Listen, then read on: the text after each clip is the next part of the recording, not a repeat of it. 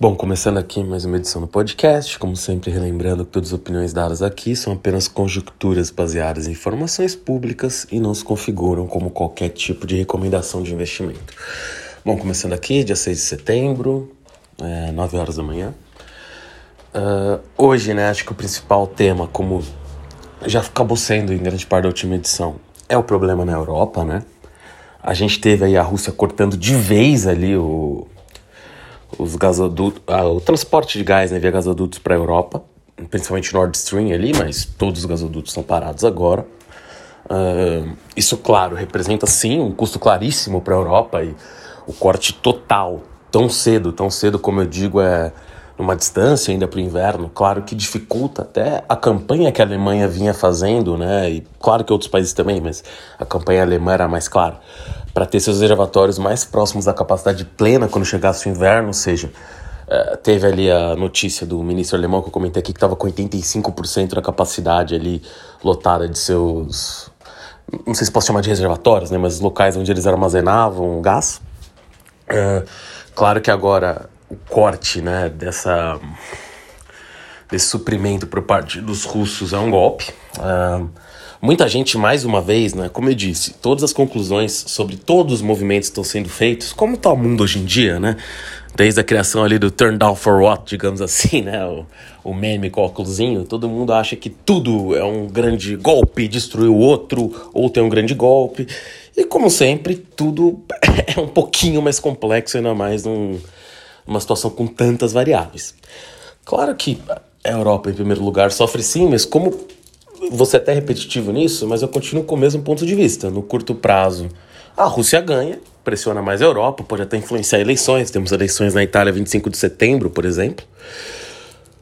E pode pressionar ali o governo alemão, uh, que é um país parlamentarista, enfim, que, e que vai ter muitos problemas uh, com esse corte de energia. Como eu já disse, eu tenho a impressão, e aí está muito longe de de ter alguma base empírico-científica ou o que quer que seja, né?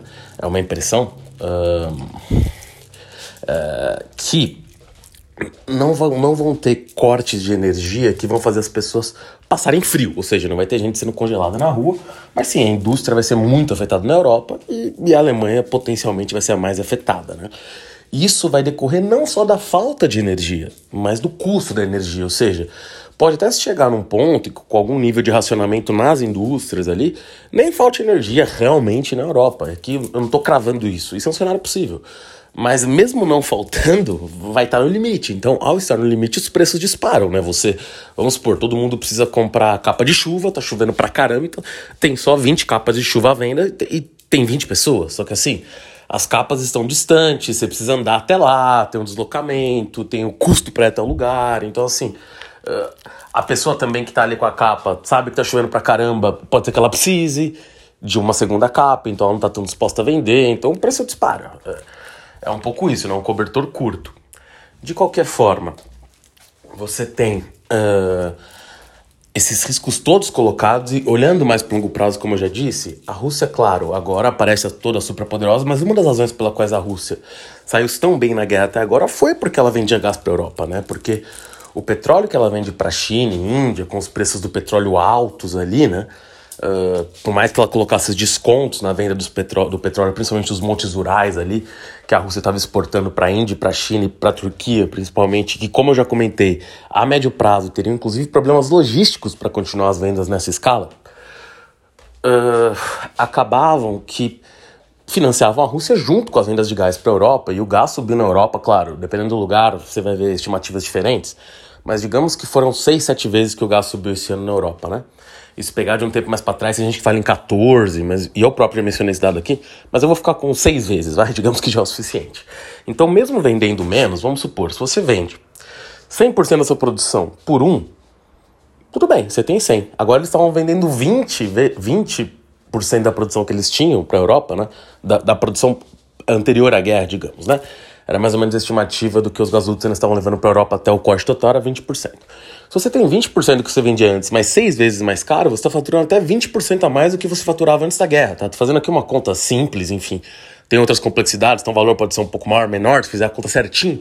Mas estou eh, fazendo só uma regra de três só para explicar a complexidade disso. Ou seja, a Rússia talvez estivesse ganhando até mais dinheiro Agora, você tem outra questão aí, que é uh, a Rússia agora vai vender isso para quem? Ah, vende para a China. Mas não vai ser para os mesmos valores que ela vende para a Europa. A China hoje usa outros combustíveis, então assim, claro que a China poderia se tornar para o gás natural russo e falar eu quero.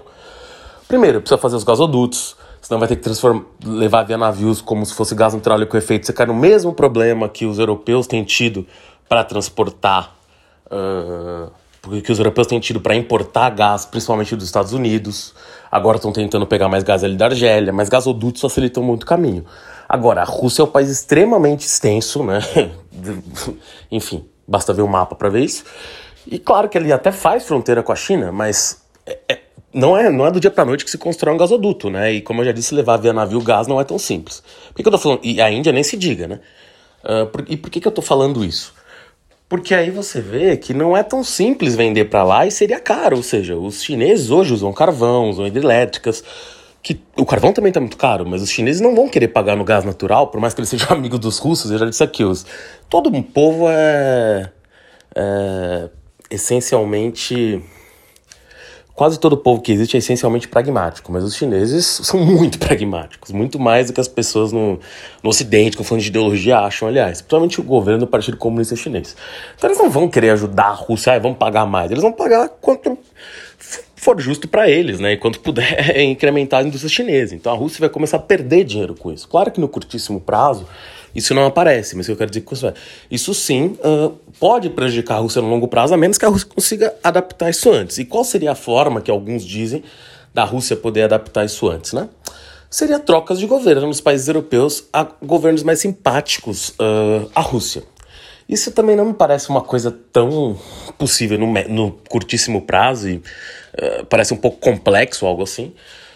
Mas já tivemos alguns protestos, casos de energia elétrica em Praga, vamos ter mais, não precisa nem ter dúvida disso, né? Isso vai acontecer na Europa, agora, principalmente quando a gente chegar mais próximo do inverno. Uh, a gente viu ali fechamentos né, de diversas. A ArcelorMittal, por exemplo, a maior siderúrgica do mundo. Na verdade, hoje tem discussões se uma chinesa ultrapassou a ArcelorMittal, que é uma empresa indiana, francesa, indo-francesa, como dizem, né? embora os controladores sejam indianos, também tem acionistas franceses, enfim. Uh, a, a, grande questão é. Um, ela fechou ali duas plantas siderúrgicas na Europa, caso do preço do gás. A Alcoa também fechou uma planta de alumínio. Então, assim, você acaba tendo uma, uma questão muito curiosa, porque normalmente você tem uma diminuição da demanda, né, para depois a oferta cair. E agora está caindo a oferta antes da demanda. Só que como a Europa está possivelmente entrando numa recessão, os dois vão cair ao mesmo tempo. Só que se não tira o fato que está com uma inflação alta, então ao você ter o choque dos dois lados, é difícil dizer que eles se anulam, porque se você tem um choque primeiro de demanda só com a recessão, só, só com a recessão entre aspas, a inflação até deveria ceder. Mas no momento que você tem a oferta também caindo, porque está impraticável com os preços uh, se quer fazer os produtos, você também tem menos produtos. Então você cai num, digamos, num perde-perde ali, né? Uh, que seria quase uma estagnação, que eu não estou falando que vai rolar na Europa, ainda não tenho convicção disso, mas é muito perigosa, né? Vendo sob o ponto de vista dos europeus, né, o que, que essa postura russa poderia gerar, e alguns já falaram também, né? Primeiro, questão das eleições, a gente tem uma eleição 25 de setembro na Itália, parece cada vez mais claro que a eleição agora está bastante próxima, que o Fratelli de Itália vai ser o partido mais votado, que é os Irmãos da Itália, ali, um partido bem à direita da Giorgia Meloni, que passou até a Liga, né, que era o principal partido mais à direita na Itália, do Matteo Salvini, que inclusive foi ali o ministro um, de. Vou chamar de relações exteriores aqui, mas enfim, o chanceler italiano uh, no começo do governo do Partido Cinco Estrelas do Giuseppe Conte, né? Mas vendo aqui, né? O Partido Democrático é o segundo colocado, até próximo dos irmãos da Itália, mas o terceiro é a Liga, o quarto é o Movimento Cinco Estrelas, que foi o partido mais votado na última eleição e hoje está caindo para quarto lugar, tendo menos de um terço dos votos que teve da última vez pelas pesquisas. E em quinto, Força Itália do Berlusconi. Então, entre o Força Itália, o uh, Fratelli d'Italia e La Lega, né? O Lega Nord, enfim, agora chama só Liga, mas antes chamava Liga Norte eles vão ter de 40 a 45, 46% dos votos se as pesquisas estiverem certas. Então, puxando ali mais um ou dois partidos regionais, uh, um pouco mais à direita, eles vão ter. Parece muito improvável que eles não tenham uma maioria, né? Uh, para assumir o comando da Itália e com, muito provavelmente com a Giorgia Meloni como primeira-ministra. Como primeira-ministra, né? Desculpa. E nesse cenário, provavelmente o que vai acabar ocorrendo, né? É que, por exemplo, o Matteo Salvini tem uma relação um pouco melhor com a Rússia, o próprio Berlusconi também já andou elogiando o Putin há muitos anos atrás, há tempos atrás, né? não sei se recentemente falou alguma coisa, mas não tinha uma relação ruim com o Putin. O Fratelli de Itália talvez tenha uma relação um pouco menos harmoniosa com a Rússia do que os outros em termos retóricos, mas também não vejo muitos problemas. Então, assim, provavelmente a Itália teria mais resistências em continuar a guerra. Mas o que foi muito bem observado é o seguinte, né? Quem basicamente tem fornecido mais armas e até mais apoio financeiro para os ucrania, ucranianos tem sido primeiro os Estados Unidos, disparado em primeiro, na verdade, em segundo o Reino Unido. Então, assim, é, claro que os aliados europeus podem falar, ô, oh, gente, principalmente para os Estados Unidos, para aí que está ferrando a gente, a gente quer parar com essa guerra. Mas os Estados Unidos podem ter uma agenda própria, né, nesse sentido. Então, é até questionável qual o poder dos europeus ali para guerra na Ucrânia, né? Porque o Zelensky pode falar, o Biden tá mandando dinheiro, os americanos, inclusive isso é uma pauta que muitos republicanos também concordam nos Estados Unidos hoje, não sei o Trump exatamente, mas você pegar os congressistas, muitos estão votando a favor de novos pacotes para mandar mais armas para a Ucrânia. Então, uh, você acaba tendo um cenário ali em que não é tão simples tirar o plug da guerra, né? Então os europeus vão sofrer, isso vai afetar tudo, vai, vai, aumentar a inflação e junto com isso, né, e agora já mudando de assunto aqui, você pega os lockdowns na China que estão voltando com muita força, Shenzhen ali, que é um polo tecnológico, né, até muita gente chama de Vale do Silício chinês, mais uma vez em lockdown, de acordo com estimativas ali, que eu acho até que são subestimadas, para falar a verdade. Hoje, 65 milhões de pessoas em grandes cidades estão em lockdown na China, provavelmente o número maior ainda é acima disso, então assim, é mais uma preocupação sobre a oferta de um lado e sobre a demanda do outro, ou seja, a oferta principalmente de aço, de alumínio, como eu já falei que na Europa foram fechadas plantas, mas a Rússia tem, a Rússia não, perdão, a China tem 60 a 70% da produção mundial desses produtos, né? Então você acaba tendo aumento de preços, menos comércio internacional, por exemplo, o Brasil que exporta muito ferro para e a Austrália, por exemplo, que exportam muito para a China sofrem, mesmo a Argentina, né, que uh, exporta muitos produtos uh, como soja, muitos produtos principalmente agrícolas, né? Para a China também sofre. Uh, então, assim, a gente acaba tendo um cenário de impactos muito além do que a gente imagina, né, em diversos locais, inclusive países africanos que exportam muitos minerais específicos para a China, principalmente para EVs. E isso acaba tendo efeitos que a gente nem consegue prever, né? Então a China também continua sob muita pressão. Uh, é muito difícil prever o que vai acontecer com a China. E quando eu digo muito difícil prever, assim, não que vai ter uma mudança lá, eu digo economicamente, né? Se, se esse ano é uma derrapada, se o governo vai conseguir fazer os ajustes que precisa fazer. Eu já repeti aqui algumas vezes que eu acho que o governo ainda tem as ferramentas para atenuar um pouco essa queda, mas é difícil saber o que, o que vai resultar disso, né? Indo aqui, eu comecei falando bastante de coisa internacional, porque eu acho que todas essas coisas acabam impactando o, o, o, o maior para quem olha para a bolsa, que é no final do dia, quem coloca dinheiro em bolsa de valores e Aqui eu não estou olhando do ponto de vista, ah, bolsa é legal, bolsa é chata. É sobre como o dinheiro flutua, né? Tanto tendo ele infelizmente concentrado ou não, uh, ele vai para o que dá mais retorno com menos risco. Então, a partir do momento que a gente tem taxa de juros mais altos que a inflação, as pessoas não correm risco, não colocam em empresas que uh, podem gerar mais empregos, podem gerar novas dinâmicas, podem gerar inovações. Então, assim, você, o dinheiro corre menos risco e com isso tudo vai para a taxa de juros e Uh, isso é o cenário que a gente está vendo hoje, né? quando a gente tem inflação e o risco do dinheiro ficar muito alto, ou seja, se eu deixar meu dinheiro paradinho sem correr risco nenhum, ele rende pra caramba, eu não vou correr risco. E esse é o cenário que está posto hoje, né? Uh, de alguma forma.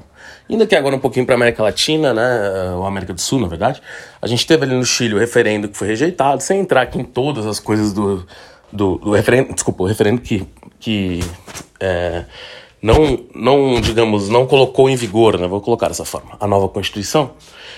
E bom, aqui sem entrar tanto nas mil coisas que tinha lá, até porque eu não sou especialista para comentar isso, é, mas sobre mineração, né? Tinha ali alguns impedimentos a continuar a mineração da forma que é hoje, em cobre, em lítio. E isso tem dois lados. Sempre falo aqui, o meio ambiente é muito importante, mas também se parar de extrair cobre, não tem cobre, e o Chile é o maior exportador de cobre do mundo. A própria economia chilena apanharia muito se tira o cobre hoje. E aqui é uma conta que os chilenos têm que fazer, tá? Não, nem moro lá, não, não sei também as condições que essas minas que estão, as novas, as antigas, quanto dano estão causando. Mas acabou sendo reprovado e também acaba impactando muito no lítio, né? Porque a China, a China não, perdão, Chile, é um dos países com as maiores reservas de lítio do mundo, assim como a Bolívia, por exemplo. E o Chile é o primeiro país que parece estar disposto a começar a explorá-las, assim como a Argentina, mas depois da mudança, depois da eleição do Boric, isso ficou um pouco colocado em dúvida por causa dos custos ambientais. E acho que esse movimento aí de ser contra a Constituição, por mais que tenha outros panos de fundo, pode sim procurar o Chile, até maneiras mais sustentáveis de explorar lítio. Isso é muito importante, digamos, para desenvolvimento do setor de carros elétricos no mundo, já que o lítio uh, acaba sendo fundamental para EVs, né? Como eu disse aqui, cada vez mais as pessoas estudarem isso vão entender isso. E, e aqui também não sou um grande estudioso, mas aqui não, não é tão difícil ver isso quando você faz conta.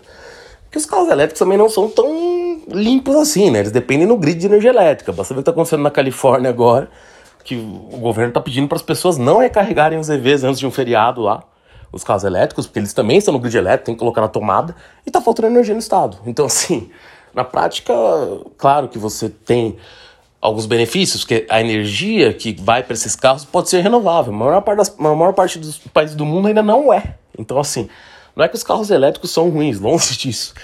É só que a dinâmica envolvida desde a sua fabricação e tudo mais pode, se não for adaptada, ser tão poluente quanto um carro a combustão. Né? Aliás, se você colocasse um carro a combustão com combustível renovável, talvez ali você teria até uma coisa equivalente. Então, é bastante complexo esse processo e você tem incentivos para todos os lados, né? para tentar fazer lobby ganhar dinheiro em cima. Mas de toda forma, tudo isso fica claro que o grande problema mundial hoje é a questão do custo de energia. Né? Você vê aqui também quanto isso é dito, por exemplo, no Brasil, com um país de eleição, fala-se nisso o tempo inteiro, chega a eleição, a Petrobras começa a diminuir preço. Então, assim, a grande discussão do futuro vai ser isso, né? É como você padronizar custo com preservação ambiental e bem-estar social. É, na verdade, sempre foi em algum nível, você pegar os países mais desenvolvidos eles sempre tiveram acesso a custos de energia competitivos, fossem as razões que fossem, e isso vai continuar sendo, né? E aliás, a grande parte da des desindustrialização do Brasil, se você pegar, vem de um custo de energia alto, quando o Brasil perde ali parte de suas indústrias, uh, além do custo de mão de obra, para países asiáticos e para outros lugares, né? Mas voltando aqui agora um pouquinho mais para o tema, que agora eu, eu fui um pouco longe, enfim voltando aqui para. E tem várias outras razões, tá? Que eu tô falando só coisas que podem ser correlacionadas com isso, enfim, tem gente que explicaria isso 500 vezes melhor. Mas voltando aqui agora para coisas mais objetivas, tá? E falando um pouquinho mais sobre Brasil empresas da bolsa e tudo mais. Uma coisa que eu acho que tem passado meio despercebida, é... passou meio despercebida, desculpa, aqui, né? Não, não vi muita gente comentando, é que é provavelmente a eleição da Giorgia Meloni lá como primeira-ministra. O Fratelli d'Italia tem falado muito sobre vender a TIM, né? Ou seja, a TIM SA, a TIM no Brasil, para injetar esse dinheiro na Telecom Itália, que está precisando de dinheiro. E aí cabem algumas observações, né? Primeiro que o valor que se falou de 4 bilhões de euros para vender a TIM brasileira, com certeza não é um valor baixo, longe disso, mas não é um valor estratosférico, né? Se você pegar a própria TIM no seu balanço, coloca ali que teria um valor justo de 60 bilhões de reais, o que se a gente colocar mais ou menos um valor de 5 para o euro, eu sei que o euro está valendo um pouco mais que isso, mas colocar 5 só para só facilitar a conta, né? A gente estaria falando de algo de mais de 10 bilhões de euros. Então, que eu também acho impossível uma venda por esse valor, mas só dizendo que o valor que foi colocado nem parece tão alto assim, seria mais ou menos a cotação atual da empresa. Mas é claro que vão pedir algum prêmio, mas para mim é tem várias dificuldades para isso. Mas a primeira delas, para mim, é já um comprador, né? Todo mundo viu, e está vendo, na verdade, a dificuldade que foi para se aprovar a venda da Oi. Uh, você teve algumas propostas menores, mas basicamente a grande proposta foi das três maiores, inclusive a TIM, TIM, Claro e Vivo compraram a Oi. E já teve problemas ali, muita gente vai questionar isso por muito tempo, se devia ter passado no CAD ou não, né? Você tem sempre uma discussão da diminuição de quatro para três players no mercado, uh, que sempre pode ser muito problemática. A própria Anatel também, por questão de licenças, né? foi até mais, uh, digamos, impositiva do que o CAD. Algumas condições que o CAD colocou supostamente não estariam nem sendo cumpridas com relação à prestação de serviços para terceiros, ou seja, quando a Oi ali vende seu, seu espectro, né, suas faixas para terceiros, ela teria que é, prestar esse serviço por valores competitivos para terceiros para permitir que continue existindo concorrência no mercado. E os terceiros estão falando que ela não está cumprindo isso. De qualquer forma, uh, tendo sido certo ou não a aprovação da venda da Oi, uma aprovação da venda da TIM para Vivo ou Claro parece basicamente impossível. Uh, ficaria muito surpreso se algo assim for aprovado. Seria, aí realmente seria uma coisa maluca. Mas uh, aí você tem que pensar quem poderia comprar isso, né? E entram as dificuldades. Você tem sim empresas crescendo, você tem a Brisanet que ganhou algumas, algumas licenças até de 5G, você tem grupos ali independentes, pequenas operadoras que tentaram fazer algum tipo de lance até pela Oi. Você tem o próprio Tanurê, né, que está com a Copel Telecom, mas assim, é muito difícil ver um player realmente grande. Você teve o Egípcio, que chegou a fazer uma proposta pela Oi, mas desistiu. Você tem a DirecTV ali, através da AT&T, na verdade, né? Que ameaçou entrar no mercado brasileiro algumas vezes e desistiu. Então, assim, uh, por um lado, parece uma oportunidade de curto prazo interessante entrar na TIM, mas a venda tem uma série de questões regulatórias muito complexas. Uh, que basicamente a venda teria que ser para um novo player e eu não sei quem é esse novo player que teria a ambição de entrar no Brasil agora, ainda mais pagando caro. Ou seja, na verdade o que poderia acontecer é ter um desconto por isso, né? Ou seja, é tão difícil arranjar um comprador que o cara que se dispõe a comprar fala, tá bom, eu topo, mas você não tem mais ninguém que queira comprar isso. Então eu vou pagar menos. Se você quiser, é isso. Se não. Então aí entra as dificuldades para a venda da TIM, mas que não ficaria surpreso se logo após as eleições isso tiver algum tipo de reverberação, reverberação no mercado local aqui, tá? Continuando, né, que a gente teve muitas notícias de M&As essa semana, a gente teve ali também a notícia do Abílio Diniz, que, né, que hoje é acionista do Carrefour e do Carrefour Brasil, até de forma separada, já o Carrefour Brasil também. Claro que o maior acionista do Carrefour Brasil é o Carrefour Internacional, mas o Carrefour francês, né, enfim. Mas o Abílio também tem uma participação no Carrefour Brasil separado e tem uma participação na holding também. E isso até saiu uh, alguns anos atrás, né, que o BNDES poderia financiar o Abílio para ele comprar o o Cassino lá na França e fundir com o Carrefour, enfim. Agora o papo não é bem esse, o papo é que o Cassino, que tem ali diversas dívidas na, na, na França, né, na sua holding, queria vender alguns ativos, já começou, principalmente o Êxito, que é um, uma rede colombiana que eles têm, que até foi anunciado ontem, na verdade, que vai distribuir suas ações para os acionistas da GPA, já que a GPA é acionista do Êxito. Uh, e aí estamos falando mais de uma questão né, societária ali, mas já fez as ações do Pão Açúcar dispararem, já que o êxito estava contado quase a preço zero, né, na sua no seu balanço. Também tem a Equinova, né, que são as operações de comércio eletrônico, principalmente na Europa, do, do Carrefour, que também devem seguir caminho semelhante, também devem fazer o Açúcar se valorizar. Mas o, o, qual que é o ponto central disso daí, né? É que aqui no Brasil, algum tempo atrás, o GPA separou suas operações entre o GPA, né? Eu estou chamando tudo de GPA porque, na verdade, a Companhia Brasileira de Distribuição, para ficar mais simples separou suas operações, que eram todas conjuntas, pelo menos societariamente em bolsa, entre o açaí, que é a operação de atacarejo, né? Ou seja, o, atacadistas, né? Chama de ataca, atacarejo porque cada vez mais isso também atende uh, pessoas que iam aos supermercados de varejo, né? Porque antigamente era muito difícil uma pessoa comum ir no atacadista, né? Ela ia no supermercado de bairro, agora cada vez mais pessoas vão em atacadistas, então acabou virando esse termo atacarejo. E ou seja, o açaí é esse braço, tanto que hoje ele vale em bolsa muito mais que o GPA. E o GPA é o braço de hipermercados mais normal. Inclusive, ele até saiu um pouco dessa operação de atacadistas, atacarejo, né? Tudo foi para sair. Então, o objetivo do pão de, do, do Cassino, vai, ao que parece, seria vender as operações do GPA daqui a algum tempo.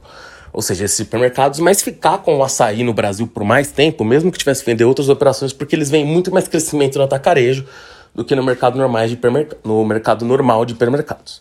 E aí o que saiu é que, como, enfim, o GPA é da família do Abílio, né? O Abílio hoje está acionista do Carrefour, mas o pai dele que fundou, ele tem um carinho pela coisa, que o Abílio teria interesse né, em recomprar o GPA, mas para isso também me parece que seria muito difícil aprovações regulatórias, ou seja, já que ele é um acionista relevante do Carrefour Brasil, um, salvo engano a participação dele é 15%, mas de qualquer forma, acho muito difícil que ele comprando GPA se fosse aprovado, então já começa a surgir boato que ele poderia vender sua participação no Carrefour Brasil, né, para comprar ali o GPA daqui a alguns anos. Inclusive o Jean Carlos Nauri, que é o controlador do Cassino, uma pessoa que teve muitos problemas com a Bíblia, até porque ele tinha um, uma opção né, de comprar o GPA do Abílio, que ele exerceu, né, tanto que o Abílio não está mais no GPA, a qual o Abílio reclamou muito, não quis vender, teve processo, arbitragem, negociação com o mediador de Harvard para os dois não brigarem ali. E acabou que deu, deu certo assim, né? O Abel teve que vender a participação dele, mas dizem que a relação entre os dois agora, dentro do possível, são boas. Então, o Abir ali surge como potencial comprador, mas o que pode até valorizar as ações do GPA, mas mais uma vez, cabe aí né, a observação que ele teria que vender a participação dele no Carrefour. E não me parece uma operação para agora, tá? Embora os peças estejam começando a se mexer. E pensando em curtíssimo prazo, isso pode ter dois triggers, né? Um é aumentar o valor das ações do GPA, que na verdade já subiram ontem, por isso que eu digo, não, não é uma coisa de curtíssimo prazo, é mais a médio prazo. Mas poderia ocasionar uma subida das ações do GPA. E por outro lado, no Carrefour Brasil, que também tem ações aqui no Brasil, poderia ter dois movimentos. Ou surgir alguém pagando até mais do que as ações valem hoje no, no supermercado Probilho, Lembrando que o Carrefour, diferentemente do, do GPA, tem todas as operações no Brasil centradas numa única empresa, né? Então ele tem tanto o atacadista deles, que, por exemplo, é, um, é o Maxi, né? Uh, quanto as próprias hipermercados, Carrefour e, e suas outras bandeiras sobre uma mesma empresa, né? E, e não tem isso separado. De qualquer forma, uh, dependeria muito de quanto a Billy conseguiria vender isso. Se ele vender isso acima do que está valendo em bolsa, poderia até valorizar as ações, mas você poderia ficar numa tensão ali, né? De quanto isso valeria até a venda efetivamente sair. Então tem os dois lados disso e não é uma operação para curtíssimo prazo, mas vale a lembrança aqui de se mencionar isso, né? Por fim, já que eu engatei aqui as conversas sobre M&As, tem a potencial venda da Braskem também, né, envolvida ali no a empresa petroquímica, né, que tem o controle dividido entre a Petrobras e o Grupo Odebrecht. Eu sei que o Grupo Odebrecht mudou de nome, mas aqui por facilidade eu vou continuar chamando assim. E bom, Teve ali uma proposta do Grupo Apollo por 100% da empresa, até por uma cotação bastante acima do que vale hoje, mas ainda bastante abaixo do que a Lloyd Basel propôs alguns anos atrás. E o fato é que foi recusada. O BTG também tentou ali comprar a dívida dos bancos que poderiam virar acionistas para tentar se virar majoritário, também foi recusada. E a Unipar, junto, junto com outros grupos, né, aparentemente fez a maior proposta, querendo pagar 10 bilhões apenas pelas plantas da Braskem no estado de São Paulo e procurando outros compradores para outros ativos. Mas a Braskem aparentemente não quer fatiar seus ativos para venda, porque acho que isso poderia tirar valor, mesmo a proposta individual pelos ativos de São Paulo sendo alta. Um, ela teria dificuldade de vender os outros ativos. De qualquer forma, né? Fica claro que a Braskem vai ser vendida provavelmente pós as eleições. As ações hoje parecem bastante baratas, se for pensar que elas vão ser vendidas em médio prazo, principalmente para o setor petroquímico, que é um dos que mais sofre com o preço do gás, da nafta, do petróleo. Então, assim, está tendo problemas de competitividade na Europa, né? Então você pode ter uma diminuição até da capacidade disso no mundo, que faz a Braskem, que tem plantas em diversos locais, principalmente no Brasil, no México e nos Estados Unidos, bastante competitiva, já que são lugares onde os efeitos, por exemplo, dessa crise europeia do gás são menos sentidos. Né? Nos Estados Unidos você tem gás abundante, o México também se consegue pegar nafta ali. Uh, e no Brasil você tem projetos, né? Pela capacidade recente, para cair o preço do gás, ainda não fomos capazes de, de fazer isso de forma coordenada e decente, mas está no horizonte, né? Então, é, é um ativo bastante interessante, vale menos do que já valeu pelos mil problemas que eu já comentei aqui lá atrás, problemas em Maceió com a, com a questão do salgema, uh, problemas ali de corrupção, problemas também dos contratos com a Petrobras no Brasil, que envolviam corrupção que tinham que ser renovados, problemas também no México, onde a empresa tinha que renovar contratos, e boa parte desses problemas foi, no mínimo, parcialmente superado. Então pode ser uma venda interessante. A grande dificuldade é que a Petrobras hoje também tem alguma resistência em vender pelos preços atuais ali, sua participação na Braskem. E aí vale dizer que o resultado eleitoral também pode influenciar isso, já que eu imagino que uh, um governo ali mais à esquerda teria muito mais resistência em vender sua participação na Braskem. Claro que se alguém comprasse a participação no Odebrecht, potencialmente seria o majoritário, já que por uma questão da Odebrecht é um pouquinho mais de ordinária do que a Petrobras mas poderia sim afastar algum interessado, né? Então acho que as eleições também pesam aí sobre a potencial decisão que vai ser feita em relação à empresa. Bom, por hoje é isso. Acho que estou toquando nos principais temas aí. Quinta-feira, pós-feriado aí, deve ter uma nova edição, né? Vamos ver o que vai acontecer também. O feriado, dependendo do que acontecer, pode mexer bastante com a Bolsa Quinta aqui no Brasil.